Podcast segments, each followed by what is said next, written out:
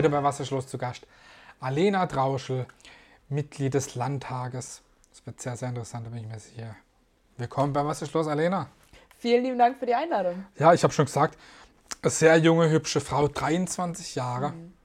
für die FDP im Landtag. Wie war das für dich? Wann kamst du denn zum ersten Erstmal aus Ettlinge, habe ich noch ja. gar nicht gesagt, ganz wichtig. Ne?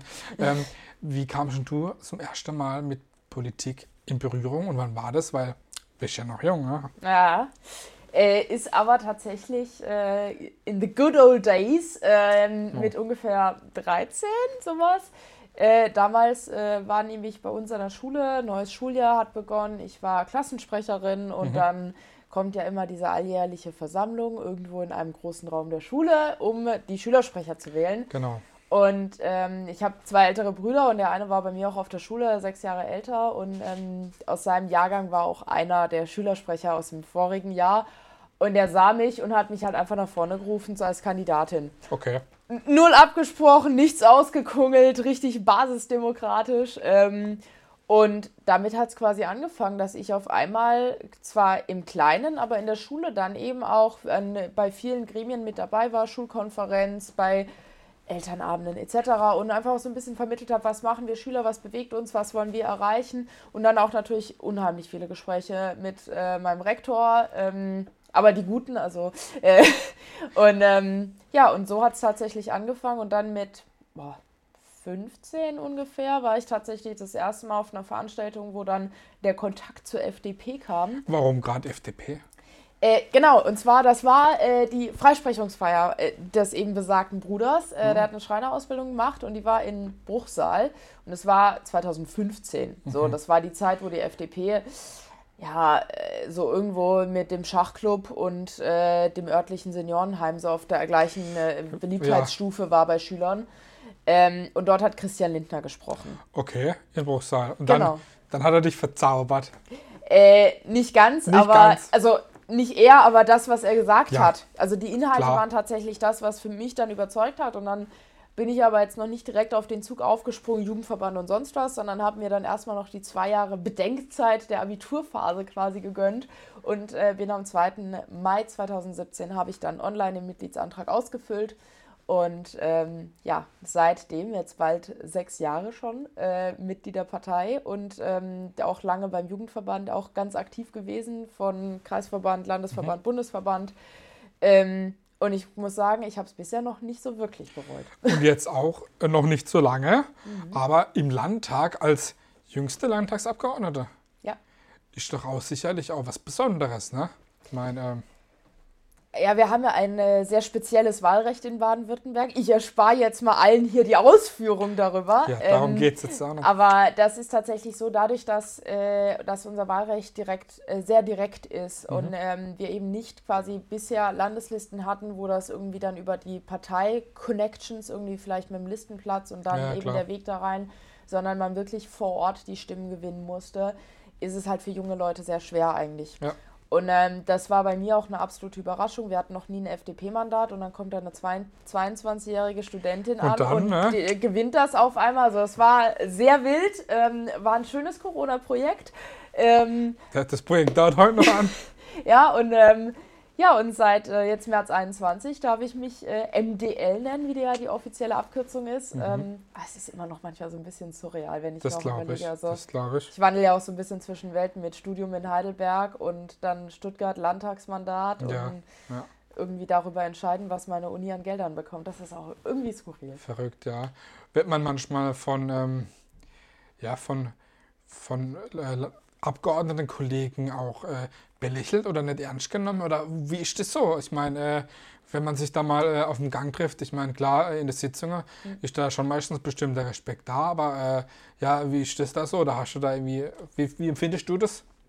Ich habe tatsächlich das Gefühl, ähm, also was ich jetzt zumindest bisher sagen kann, so dass die allermeisten schon von Beginn an einen sehr großen Respekt davor hatten, weil wir haben ja alle die gleiche Prüfung durchlaufen müssen. Ja. Wir, das ist ja das Schöne, es war ja nicht irgendwie, dass da irgendjemand einen Bonus gehabt hat oder sowas. Natürlich die bisherigen Mandatsträger, okay. Aber so jeder hat die gleiche Wahl durchlaufen müssen und demnach ähm, war es für jeden ähnlich schwer und von daher war schon eine sehr gute Respektbasis da und was äh, auch schön zu beobachten ist, es gibt ja keine Ausbildung, kein Studium, was auf diesen Beruf vorbereitet. Also es gibt quasi kein perfektes Studium für einen Politiker, ja. auch die ja. Politikwissenschaft ist ja die wissenschaftliche Auseinandersetzung mit den Inhalten, aber nicht unbedingt mit dem Wesen des Politikers selbst oder sowas. Gehört ja noch viel mehr dazu. Ja, eben, also Rhetorik oder sowas, das hilft natürlich, aber ist, ist schwierig da. Und von daher ist es egal, ob man dann eben mit Mitte 50 in ein Mandat kommt oder mit 23. Die Herausforderungen sind genau die gleichen. Man muss sich mit der Landtagsverwaltung rumschlagen, man muss haufenweise neue Dinge ähm, machen. Also man braucht ein Wahlkreisbüro, man braucht Mitarbeiter, die muss man auch erstmal finden, die sich mit dem parlamentarischen Betrieb auskennen. Die das auch noch ist, gut sind. Ne? Genau, genau. Äh, das heißt, da ist auch der, der Fundus nicht so riesig. Ähm, und ähm, also das sind alles Herausforderungen. Von daher wurde ich da eigentlich nie belächelt, sondern es war immer sehr respektvolles äh, Begegnen. Und ich habe manchmal auch das Gefühl, dass sie fast ein bisschen mehr Respekt davor haben, weil ich es halt in dem jungen Alter schon mhm. irgendwie geschafft habe. Ja, cool also. auf jeden Fall. Für was setzt du dich besonders denn im Landtag ein? Ich meine, äh, klar, ich spreche jetzt nicht über, die, über das Wahlprogramm der FDP, aber was ist dir denn jetzt so besonders wichtig?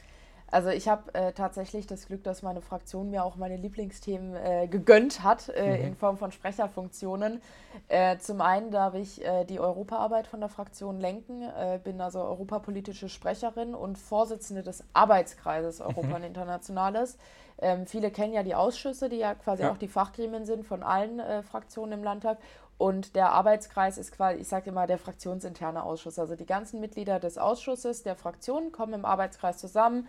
Wir haben eine Beratung, die uns dann auch einfach hilft, Themen einzuordnen. Gerade bei Europa, das sind Tausende von Seiten Papier, die wir da jedes Mal wälzen müssen, weil da hat ja jede Kommission, der hat die Kommission und das Parlament und jeder hat ja dazu zu was zu sagen. Ja, dann gibt es noch vom Bund, von Bundesebene was.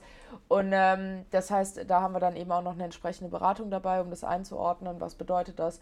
Und ähm, den, diese Gruppe darf ich leiten, was mich auch äh, sehr, sehr stolz macht. Das glaube ich, ähm, ja. Und gerade für uns ja auch hier in der Region ist Europa so ein wichtiges Thema. Mein, für uns ist es ja selbstverständlich gewesen, bis 2020 dann mit Corona einfach mal eben über die Grenze zu fahren, mal eben nach Straßburg auf den Weihnachtsmarkt egal, ja. oder sowas. Natürlich. Und ähm, von daher finde ich das sehr, sehr schön, dass ich auch dieses Thema dann bespielen darf. Und darüber hinaus äh, ein ganz, ganz wichtiges Thema, berufliche Bildung. Und mhm. ähm, bin dementsprechend auch im Bildungsausschuss mhm. und äh, darf über die Schulpolitik mitreden. Ähm, auch wichtig. Ja, und äh, ich kümmere mich vor allem um alles quasi von der Berufsorientierung in den Schulen bis hin zur Berufsausbildung, Berufsweiterbildung und dann auch im Bereich der Erwachsenenbildung, Umorientierung, Umschulung etc. Äh, all das ist ein Feld, was ich auch betreuen darf, was natürlich sehr eng zwischen Schul Schulministerium und natürlich auch Wirtschaftsministerium läuft ähm, ein sehr tolles Feld und es macht mir jedes Mal Spaß, weil ich natürlich mit ganz vielen Handwerksbetrieben reden darf, äh, dort in Austausch kommen darf und das ist einfach richtig spannend, auch das da auch Berufe kennenzulernen, die ja, man so jetzt auch nicht auf dem Schirm hat. Ja. Das glaube ich. Ähm, du hast eben schon erwähnt gehabt, du studierst in Heidelberg mhm. äh, Politikwissenschaft, ne? Mhm. Auch was Spannendes, auch hilft einem sicherlich auch weiter, gerade im Alltag, ne? Schon, also man kann. Aber ist das auch trocken? Gerade das Studium, oder? Äh, es kommt drauf an. Also ähm, das äh, Grundstudium, quasi Grundlagen sind schon teilweise ja, sehr trocken. Ja. Äh, wissenschaftliche Texte lesen und äh, sich da durcharbeiten durch irgendwelche Studien und sowas. Und ja. wir machen die sogenannte empirische Politikwissenschaft. Also alles ist irgendwie mit Zahlen belegt und Statistik okay. und sonst wie.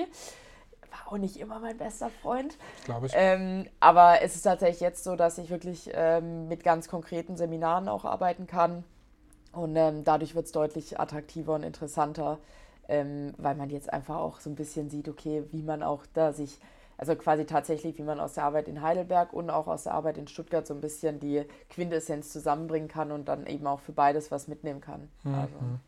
Was magst du am meisten an, deinem, ja, an deiner Arbeit, gerade als Abgeordnete?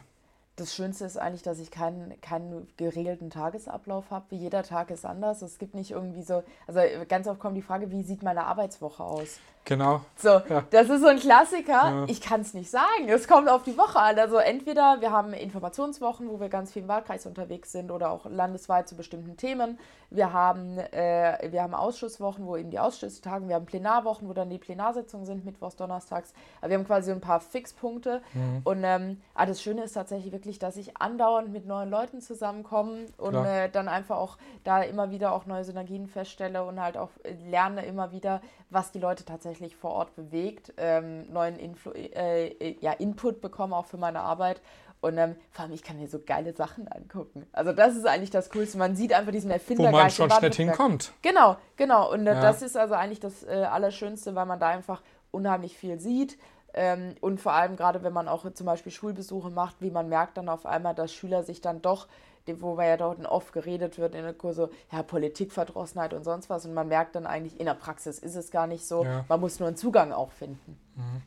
Erzähl mal was irgendwie zu deinen ja, zu deinen Aufgaben und Ämter, was du jetzt so hast. Ich meine, du hast eben schon gesagt, mit, äh, wo du drin sitzt mit, äh, mit dem Europa und mit der Schule. Mhm. Aber erzähl da noch mal ein bisschen was. Also ähm, im Europaausschuss geht es wirklich ganz konkret um das, was auf europäischer Ebene beschlossen wird, was dann ja entweder tatsächlich über zum Beispiel Verordnungen direkt von europäischem Recht aus quasi gilt, was mhm. dann zwar ratifiziert werden muss, und es gibt äh, ja die Richtlinien, dass quasi ich, ich sage dazu immer gerne Zielvereinbarung. Äh, die EU gibt vor, okay, wir wollen das und das erreichen äh, und ähm, da müssen die Mitgliedstaaten eben ausgestalten, wie das aussieht.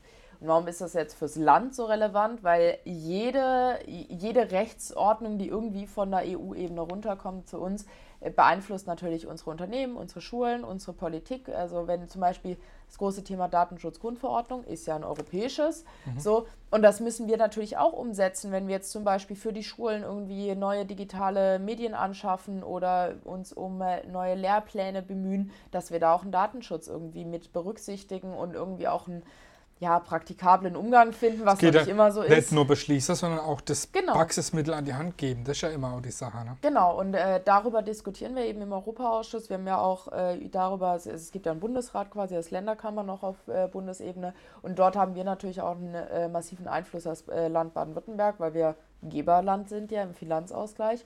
Und äh, Ministerpräsident Winfried Kretschmann hat auch den Vorsitz im Europaausschuss. Mhm. Das heißt, er könnte dort natürlich was beeinflussen, auch wenn ich mir persönlich immer wünsche, dass da ein bisschen mehr ja, passiert. Aber das äh, mhm. ist ja das Leid der Opposition. Ja.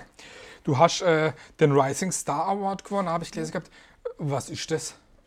Ähm, also der Rising Star Award ähm, äh, von äh, der Politik und Kommunikation, das ist ein großes Politik, äh, eine große Politikzeitschrift aus Berlin.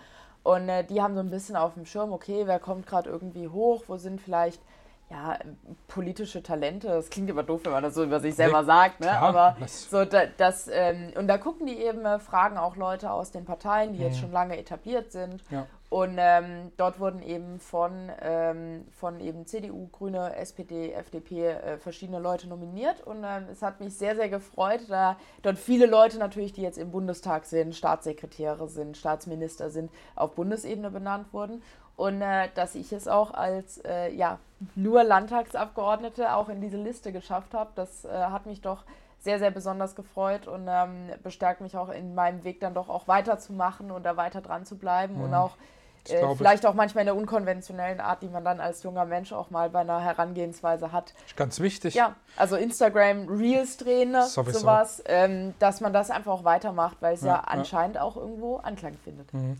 Ich habe die Tage habe ich noch was anderes in der Zeitung gelesen. Da war auch noch mal was von irgendeinem Magazin. Was war denn das?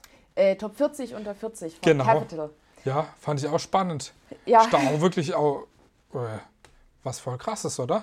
Ja, also äh, die Capital-Auszeichnung, die kam äußerst überraschend. Bei Politik und Kommunikation hat mir das ein kleines Vögelchen schon davor gezwitschert, dass ja. da vielleicht was kommen könnte. Äh, bei Capital hat es mich ganz besonders gefreut. Also die Top 40 unter 40 sind quasi aus äh, drei, ähm, ja, drei Branchen, sage ich jetzt mal so. Einmal Gesellschaft, ja. einmal eben äh, Politik und Staat und einmal aus dem Thema insbesondere Universität und Wirtschaft so. Ähm, eben suchen die insgesamt eben dann äh, 160 Leute aus, die besonders aufgefallen sind, weil die zum Beispiel krasse Unternehmen gegründet haben. Ja, klar. Äh, die jetzt zum Beispiel Staatssekretäre sind, also beispielsweise der Benjamin Strasser, der jetzt parlamentarischer Staatssekretär im Justizministerium ist. Ähm, der war da zum Beispiel mit dabei. Oder aber auch äh, für unsere Region der ähm, Direktor der Karlshochschule in Karlsruhe, das ist ja eine private Hochschule. Ja. Ähm, und der ist lass mich nicht lügen, 38 ja. äh, und ist jetzt eben Präsident der Hochschule, damit Deutschlands jüngster Hochschulpräsident. Ähm, und das ist natürlich schon, schon krass auch, mit diesen Leuten dann irgendwie in einer Reihe zu stehen. Wenn man, wenn man überlegt, dass man eigentlich ja vor gefühlt zwei Jahren ne, ja. war man äh, kommunalpolitisch ein bisschen aktiv ja. ne, und jetzt ist man da ja. in dieser Liste. Schon krass, gell? Also das, das ist wirklich Wahnsinn. Das hat mich auch wirklich sehr, sehr gefreut und es ja. war auch, äh, auch, auch, nicht nur für mich, sondern auch für mein Team nochmal so ein äh, besonderer Ansporn, da jetzt einfach wirklich äh, nochmal mehr Energie freizusetzen Natürlich, und weiterzumachen. Mhm. Wie kann denn Politik für junge Leute interessanter gestaltet werden? Äh, einmal so, wie wir es hier gerade machen zum Beispiel. Ne? Also ja. ähm, das ist natürlich ein Weg.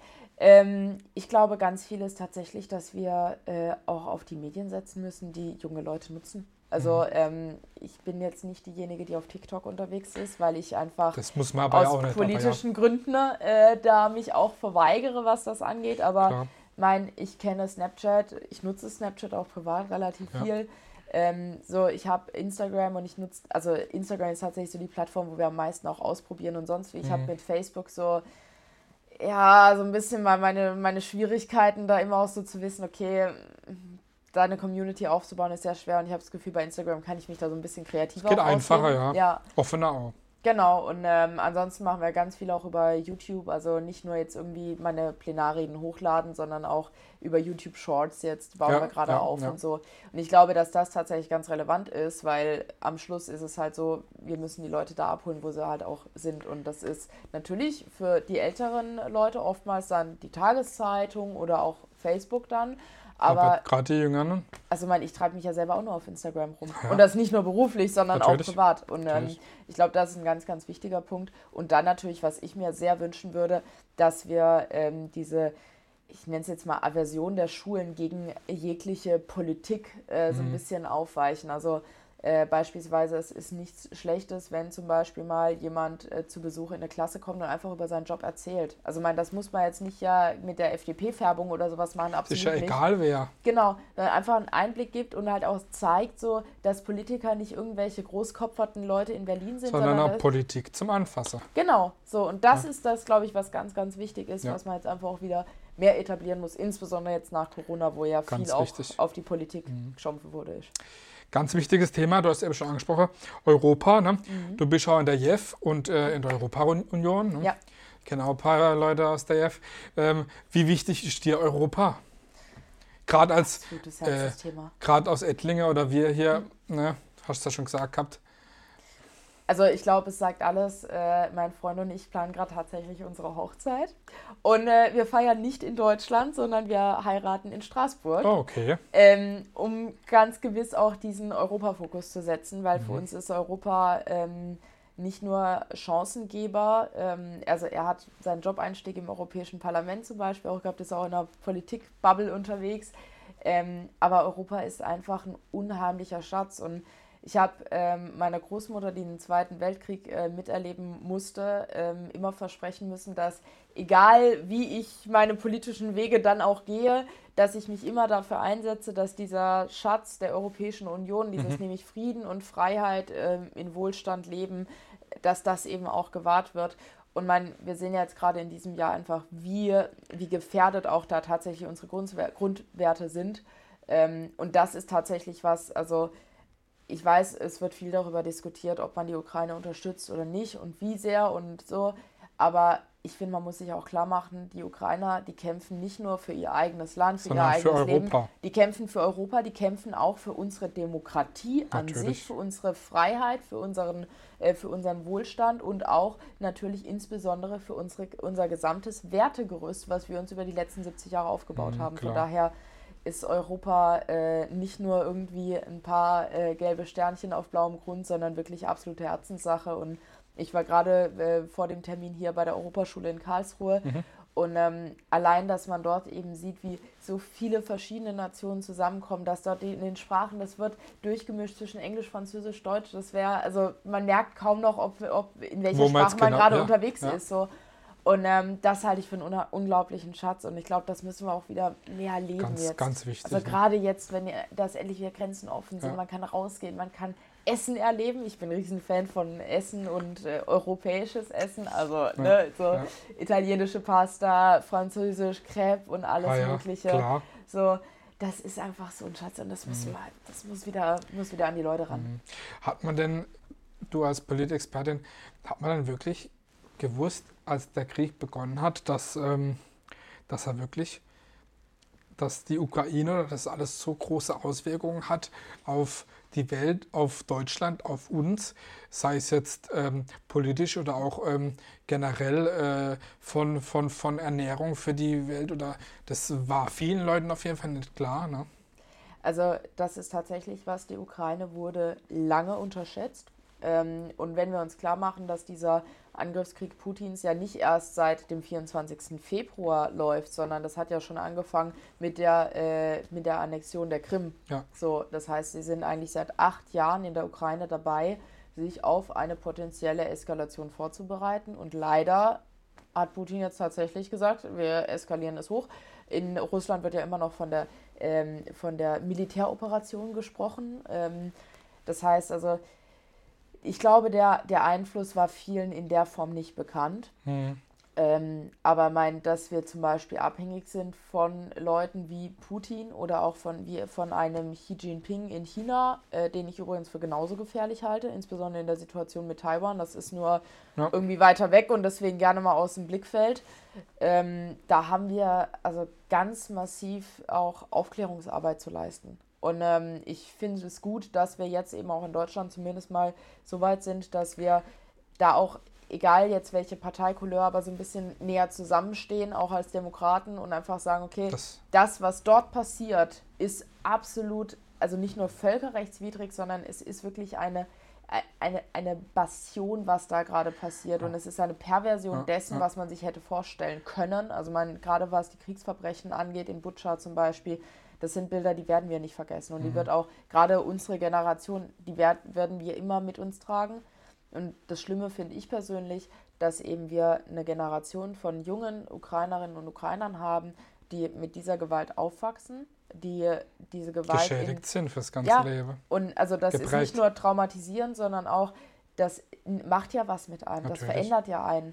Und ähm, da habe ich tatsächlich so ein bisschen auch Sorge, wie man da vielleicht auch ein bisschen auffangen kann. Ähm, ich persönlich bin sehr dafür, dass wir eine Art Wiederaufbaufonds für die Ukraine starten auf europäischer Ebene. Ähm, aber es ist, glaube ich, jetzt auch in, insofern, dass also das einzig ja, ich, ich will nicht sagen positive, was man daraus ziehen kann, aber ich glaube, du weißt, in welche Richtung aber einfach, ich gehe. dass man wirklich sieht, wie, genau. wie, wie gefährdet wir sind auch. Ja, und aber, aber wie wichtig äh, wie, ja, wie wir zusammengehören in ja. Europa oder auch weltweit, wie, wie nah das doch ist, ne? Ja. dass, äh, dass das alles so ist. Und, äh, Für uns ist Flensburg weiter weg als die Ukraine, ne? Also ja, nur mal so um eine... Vom, vom Ding so. her. Und das ist ja wirklich auch, ja, wie du sagst, äh, nicht gut, dass das passiert ist, aber wirklich vielleicht auch mal dass es den Leuten klar macht, egal wer jetzt hier wen angreift, aber dass wir alle voneinander abhängig sind. Und das ist vielleicht auch das, was ja auch eine Welt oder auch in Europa so stark macht. Ne? Ja. ja, und wir stehen jetzt ja auch wieder alle mehr zusammen. Mhm, klar. Äh, wie ist denn das? Ähm, ist noch immer ganz interessant. Äh, man hört ja auf, ab und zu mal äh, Politiker, ne? da kommt da öfters mal einer her und bietet einem irgendwas an. Äh, Korruption hat man da ja auch schon öfters mal gehört. Kam das bei dir auch schon vor, dass irgendjemand was angeboten hat oder so? Oder war das bei dir noch gar nie Thema überhaupt? Also mein, man ist jetzt natürlich gerade auch nach den Maskenskandalen da auch sehr sensibilisiert. Natürlich, klar. Äh, wir reden da auch äh, sehr viel drüber. Da ist auch die Überlegung, ob man da vielleicht eine entsprechende Gesetzesbasis ähm, schafft. Mhm. also so wie es Transparenzgesetz jetzt auf Bundesebene in Planung ist, da ist tatsächlich aber bisher noch viel, viel Reden und wenig Konkretes. Ähm, ich persönlich habe da noch keine Erfahrung gemacht. Ich hoffe, dass die Leute da draußen, die das versuchen, auch genau wissen, dass sie bei mir mit sowas nicht anlanden können. Ja, aber hätte das sein können, dass das schon. Nee, also. Das dass ähm, natürlich es gibt Unternehmen, die dann sagen, okay, ich kann das und das bieten, wenn dann irgendwo so. Und mein, natürlich, ich bin, ich, ich sage immer gerne, ich bin eine Art quasi äh, LinkedIn in, äh, in laufender Form, weil ich natürlich unheimlich viele Kontakte habe. Einerseits Netzwerken ist auch ganz genau. wichtig, ja. Ne? So. Und ich habe kein Problem damit, Leute zusammenzubringen, damit die sich dann eben entsprechend auch miteinander zum Beispiel irgendwie was wirtschaftlicher wechseln oder sonst was. Aber Mhm. ich will da selber dann keinen Vorteil draus haben. Aber ich Ja. finde es halt cool, diese Möglichkeiten auch zu haben, um eben Leute, so der eine braucht was, der andere hat Die man was. selber dann, Genau. hat durch seine Position. Ne? und ähm, da also das ist für mich jetzt aber auch eher ein, äh, also auch so ein bisschen quasi auch, in gewisser Form ja auch mein Job. So, und mein, ich habe ja die Möglichkeiten, also dann, ne? Wer, wenn Aber- nicht du, ne? Genau, und aber das ist, finde ich, auch keine Form von jetzt irgendwie Bestechung oder sonst was, weil Nee, ich habe persönlich, Fall also nicht. die haben alle nicht meine Kontonummer und überweisen mir auch nichts und auch diese, die, diese silbernen Geldkoffer oder sowas, also das ist nicht vorhanden. Okay. Ähm, liegt aber vielleicht auch daran, weil es eben der, doch die kleine Landesebene ist ähm, und dann eben nicht äh, die ganz großen Entscheidungen auf Landesebene getroffen Kleine Landesebene, äh, ich meine, mit 23, sehr, sehr jung, gibt es denn irgendwelche Pläne? Ich meine, gerade wenn du noch Politwissenschaft studierst, äh, gibt es denn Pläne, wo du mal hin möchtest? Ich meine, es ist immer so eine Sache, es ist natürlich toll, wenn man auch wiedergewählt wird. Das weiß man natürlich nie, weil Wahl, Demokratie, Ja, ne, ganz ja. wichtig. Demokratie. Insbesondere mit der Parteifarbe.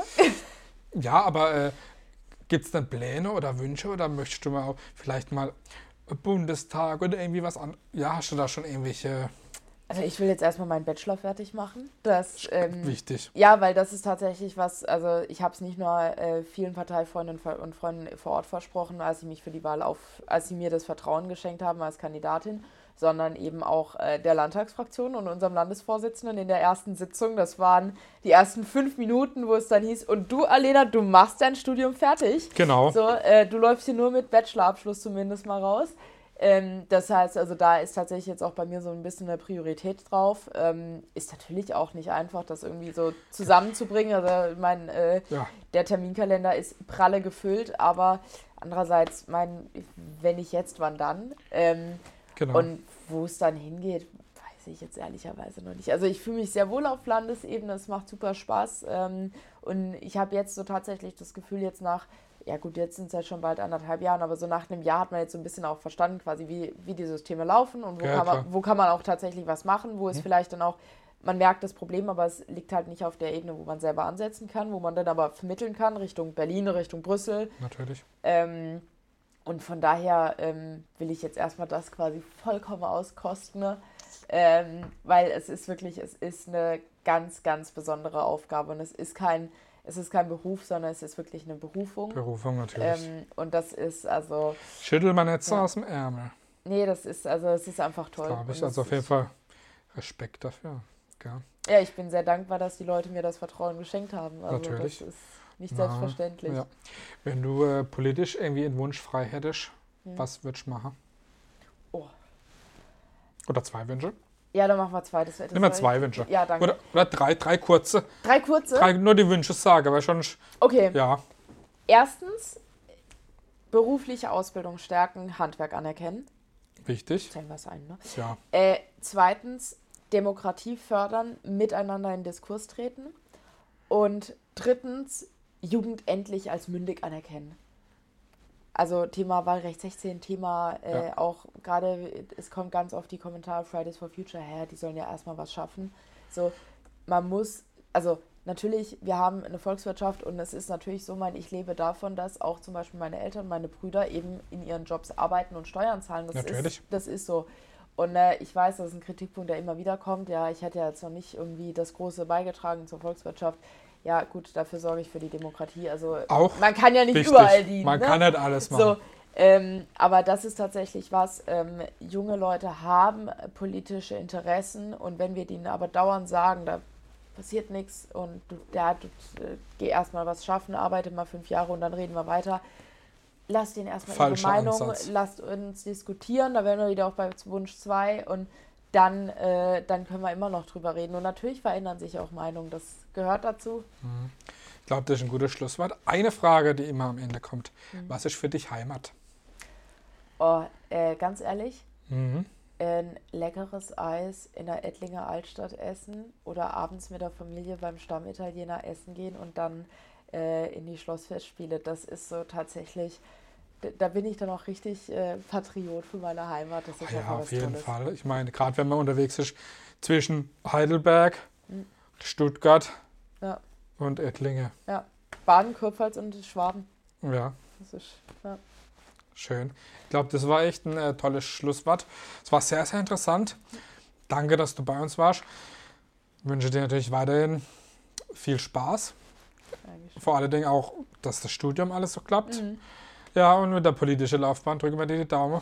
Vielen, vielen lieben Dank für die Einladung noch. Danke, dass du da warst bei Was ist los? Das war Alena Trauschel, sitzt bei uns in Baden-Württemberg im Landtag für die FDP. Danke und ciao. Ciao.